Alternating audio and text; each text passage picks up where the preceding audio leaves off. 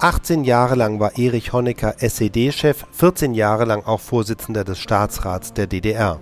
Am 18. Oktober 1989 endet diese lange Ära. Honecker wird zum Rücktritt gezwungen, nachdem er auf die dramatischen Veränderungen in der DDR keine Antwort hatte. Michael Gorbatschow hatte ihn noch gewarnt mit seinem berühmten Satz: Wer zu spät kommt, den bestraft das Leben. Honecker wird abgelöst von seinem Stellvertreter Egon Krenz der allerdings auch nicht für Reformen und Aufbruch steht. Eine Sensation war es nach den Spekulationen der letzten Tage nicht mehr unbedingt, was die Nachrichtenagenturen heute erstmals um 14.17 Uhr als Neuigkeit rund um die Welt jagten. Die Ablösung des 77 Jahre alten Erich Honecker an der Partei- und Staatsspitze der DDR durch den 52 Jahre alten Egon Krenz aber, und das jetzt gleich als erste Frage an unseren Korrespondenten Gerhard Rhein, immerhin war doch für möglich gehalten worden, Herr Rhein, dass Honecker nicht alle seine Ämter auf einmal abgeben müsste. Insofern also doch eine Überraschung? Ich denke, dass es doch in dieser Form eine Überraschung war. Wir hatten ja in den letzten Tagen alles spekuliert, ob es eine kleine oder eine große Lösung geben würde. Dies ist wohl nun die große Lösung. Und dass Egon Krenz alle drei wichtigen äh, Ämter, die Honecker inne gehabt hat, jetzt übernimmt, zeigt, dass die SED offenbar nicht bereit ist, ein Stück ihrer Macht abzugeben. Man hätte sich ja vorstellen können, dass Staatsratsvorsitzende, das ja eher ein repräsentatives Amt ist, auch einer aus einer Blockpartei werden könne. Das heutige Ergebnis zeigt, dass die SED beieinander bleiben will und von ihrer Macht nichts abzugeben bereit ist. Diese Entscheidungen scheinen ja bereits gestern gefallen zu sein und heute erst bekannt gegeben worden zu sein. So ist zeigt auch, dass das Zentralkomitee eigentlich eher eine zustimmende Funktion hat als eine entscheidende. Honecker selbst hat seinen Nachfolger in einer persönlichen Erklärung vorgeschlagen zur Wahl und hat äh, Krenz auch als entschlossen und fähig charakterisiert. Und er hat darum gebeten, ihn zu entlasten und hat natürlich einen anderen Grund für seinen Rücktritt äh, genannt, als wir ihn nennen würden, Herr Diepes. Er hat seinen Gesundheitszustand. Ja, und was wirklich dahinter steht, das sollten Sie vielleicht noch mal sagen. Ich denke, man kann über drei Dinge spekulieren. Das eine sind natürlich die Demonstrationen, vor allem in Leipzig, dass die Leute, doch viele Bürger, viele Arbeiter auf die Straße gehen und Reformen fordern. Das andere ist die nicht äh, aufhörende Fluchtbewegung aus der DDR heraus, seitdem es eine Chance dafür gibt sagen so viele junge Leute diesem Land, diesem System Sozialismus ade. Das dritte, und das ist vielleicht das meist spekulierte, ist die Frage, wie weit Michael Gorbatschow bei seinem Besuch am 6. und 7. Oktober zu diesem Rücktritt beigetragen hat. Es sickert jetzt langsam durch, dass es dabei wohl doch zu einem Zerwürfnis zwischen Gorbatschow und Honecker gekommen sein muss. Und Honeckers Bemerkung, der würde bestraft, der nicht auf das Leben hört, vollzieht sich wohl in diesen beiden Tagen in Ostberlin. Ja, interessant in diesem Zusammenhang ja auch, dass der SPD-Ehrenvorsitzende Willy Brandt in Moskau von diesen personellen Veränderungen offenbar schon vorher erfahren hatte. Heute mit einer merkwürdigen, äh, hübschen Formulierung. In der DDR werde anders möbliert und das könne ein Tag für die Geschichtsbücher werden. Man muss freilich dazu sagen, dass vielleicht anders möbliert worden ist in der DDR heute und gestern, dass aber dadurch nicht die Tapeten gewechselt worden sind. Denn Egon Krenz hat in der DDR einen denkbar schlechten Ruf. Als Reformer ist er noch nirgendwo in Erscheinung getreten. Ja, zu Egon Krenz kommen wir gleich noch etwas ausführlicher. Ähm, nun werden ja wahrscheinlich weitere personelle Veränderungen folgen. Die ersten wurden vor wenigen Minuten bekannt. Zwei weitere Politbüromitglieder, nämlich Mittag und Hermann, werden auch abgelöst. Aber dabei wird es wahrscheinlich auch nicht bleiben. Das denke ich nicht. Aber dass die beiden abgelöst worden sind, das hatte man immer als sozusagen die kleine Lösung vorher angedeutet bekommen. Hermann ist zuständig für Agitation und Propaganda im äh, Zentralkomitee und im Politbüro der SED. Das heißt hauptverantwortlich für all das, was die Medien der DDR so langweilig gemacht hat und so wenig attraktiv. Es ist nur folgerichtig, dass jetzt, wo alle Welt eine andere Medienpolitik fordert, Hermann gehen muss.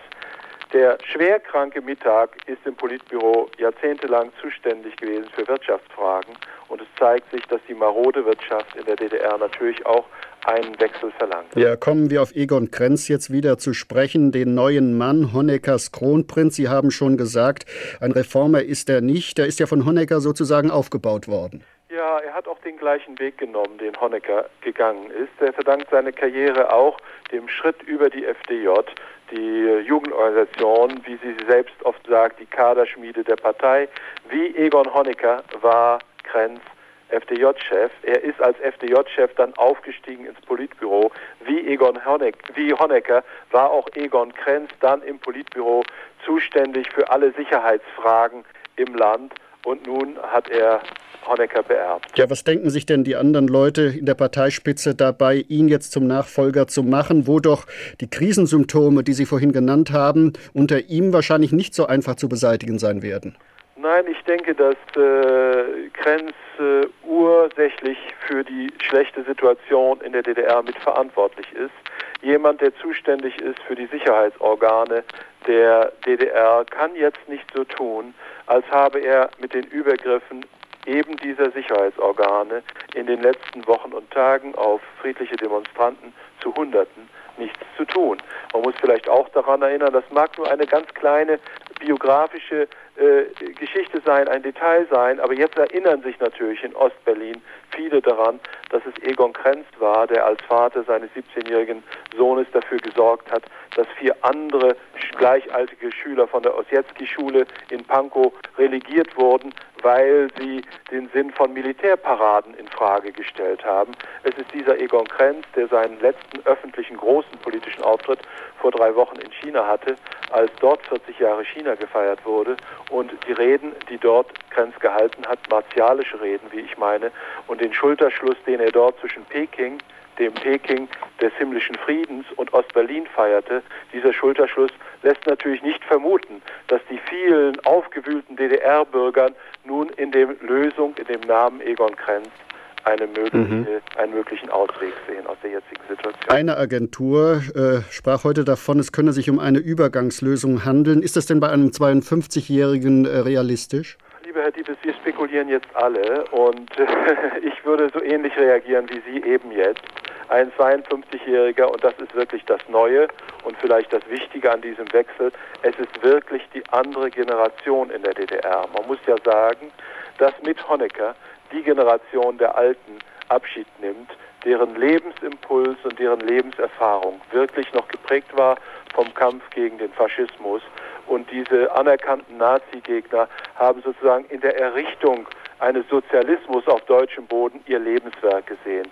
Das ist natürlich immer fragwürdiger geworden in den letzten Monaten, ob es sowas überhaupt erfolgreich geben könne in einem System, das in der DDR von oben gesetzt war nach dem Zweiten Weltkrieg und nicht von unten als Wille der ganzen Bevölkerung entstand. Mhm. Jetzt übernimmt mit Egon Krenz sozusagen ein Pragmatiker der jüngeren Generation etwas, was er gar nicht mehr argumentativ aus der Geschichte dieser Alten erklären kann. Und das wird für ihn sehr, sehr schwierig werden, sozusagen die Sinnfrage des Sozialismus nochmal überzeugend darzulegen. Ja, wie geht es jetzt konkret weiter? Heute ist Krenz an die Spitze der Partei gewählt worden. In die anderen Ämter muss er erst noch gewählt werden, offiziell. Von der Volkskammer. Die Volkskammer wählt ihn dann zum Staatsratsvorsitzenden und zum Vorsitzenden des Nationalen Verteidigungsrates. Und er wird heute noch sprechen?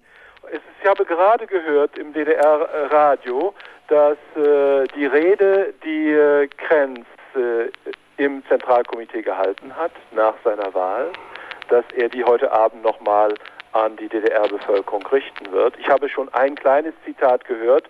Krenz äh, möchte gerne, dass die politische und ideologische Initiative die Partei zurückgewinnt. Das ist schon eine Formulierung, Herr Diepes, die erkennen lässt, dass es nach seinem Weg wohl kaum einen Raum, kaum einen Platz geben wird für die, die sich jetzt als Reform- und Oppositionsgruppen zu Wort gemeldet haben. Soweit Gerhard Rhein aus Berlin. Reaktionen in der DDR gibt es im Wesentlichen noch nicht. Wir haben uns um eine Reaktion bemüht. Ich habe kurz vor der Sendung mit Johannes Richter gesprochen, dem Superintendenten an der Thomaskirche in Leipzig, und ihn gefragt, wie seine erste Reaktion auf die Nachrichten aus Ostberlin gewesen sind. Mir kam in den Sinn, dass äh, diese Ablösung an der Spitze der Partei und des Staatsrates der erste Schritt sein sollte auf dem Wege einer inneren Stabilisierung der DDR. Sie knüpfen also schon gewisse Hoffnungen an diesen Wechsel in der Spitze Ihres Staates und der SED. Äh, nach den Bewegungen der letzten Wochen und Monate möchte ich das bejahen. Glauben Sie, dass dieser Wechsel nur an der Spitze dazu ausreicht oder sind dazu noch andere personelle Veränderungen in Ostberlin notwendig? Dafür fehlt mir der Einblick in die Nomenklatura der Partei, aber ich denke, es gilt, dass sehr bald deutliche und glaubwürdige und spürbare Zeichen der Erneuerung gesetzt werden ohne dass man dabei in Hektik verfällt. Ob das dann mit anderen Personen verbunden ist, das vermag ich nicht zu sagen. Was wäre denn aus Ihrer Sicht vorrangig? Was müsste als erstes geschehen? Die Menschen, die äh, in den letzten Montagen auf die Straße gegangen sind, haben das eigentlich zum Ausdruck gebracht. Wenn Sie den Namen Gorbi rufen, äh, da verbinden Sie das sicherlich damit die Inhalte von Glasnost und Perestroika. Und sie, ver, sie verbanden damit auch die Forderung nach äh, einer deutlichen und äh, wahrheitsgemäßen Presseberichterstattung, nach Reisefreiheit und nach einer basisnahen Demokratie, was auch die Wahlen mit einschließt. Also wenn wir zusammenfassen, so haben Sie gewisse Hoffnungen, aber sehen der Zukunft doch nach wie vor auch skeptisch entgegen. Vielleicht nicht skeptisch, als vielmehr nüchtern. So, wir schließen jetzt den Südfunk aktuell die Berichterstattung über die personellen Veränderungen in Ostberlin mit Reaktionen ab und gehen dazu zunächst nach Bonn zu Klaus Schneckenburger.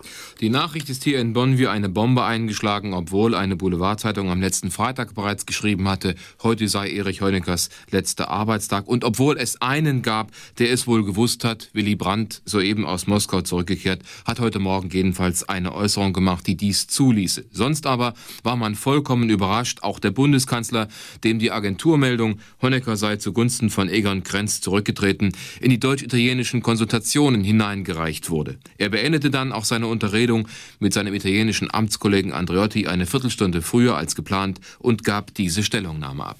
Dem Drängen der Menschen der DDR auf einen grundlegenden Wandel in Staatengesellschaft, auf die überfälligen Reformen hat die Parteiführung der SED durch den Wechsel an der Spitze der Führung der Parteien offensichtlich auch des Staates dort jetzt Rechnung getragen.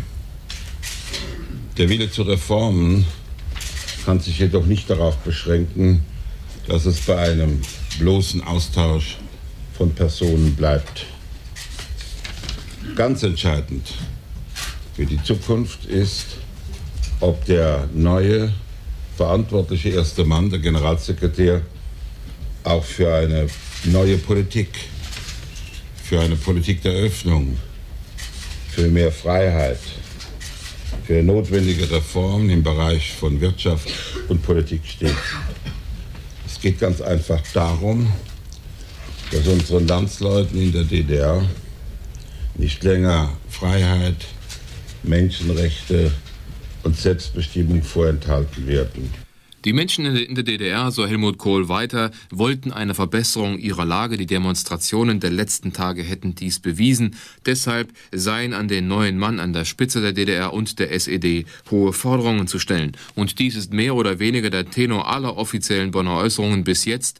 Man müsse die Entwicklung abwarten. Man müsse vor allem sehen, ob Grenz den Forderungen der DDR-Bürger nach mehr Freiheiten und Reformen nachgibt. Gleichzeitig mit dem Bundeskanzler gab auch der Oppositionsführer der SPD-Partei Partei- und Fraktionsvorsitzender Hans-Jochen Vogel eine Stellungnahme ab. Auch bei ihm überwog zunächst die Skepsis.